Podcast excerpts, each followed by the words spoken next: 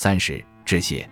我永远感激查理芒格、彼得考夫曼、沃伦巴菲特和皮特贝弗林，他们在不同程度上引领我走上了跨学科思考的道路。我对他们的感激之情无以言表。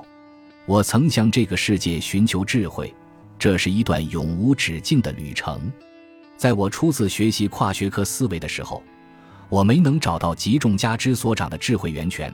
没法在同一本书里同时找到源于多个学科的宏观思想，而本书旨在将一些恒久不变的重要思想引入这个世界，帮助我们更好地理解这个世界及其相互联系的方式。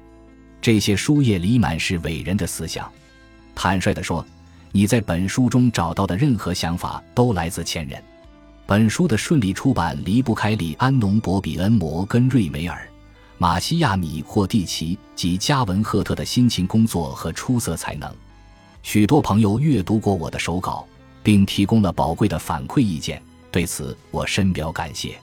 感谢扎克·史密斯、德文·安德森、杰夫·安内洛、西蒙·霍鲁普埃斯基尔森、劳伦斯·安德森及保罗·钱帕。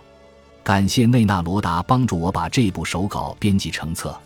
我还要感谢我的孩子们。威廉和麦肯齐，你们在无意中给我带来了全新的理解和好奇心。这本书是写给你们的。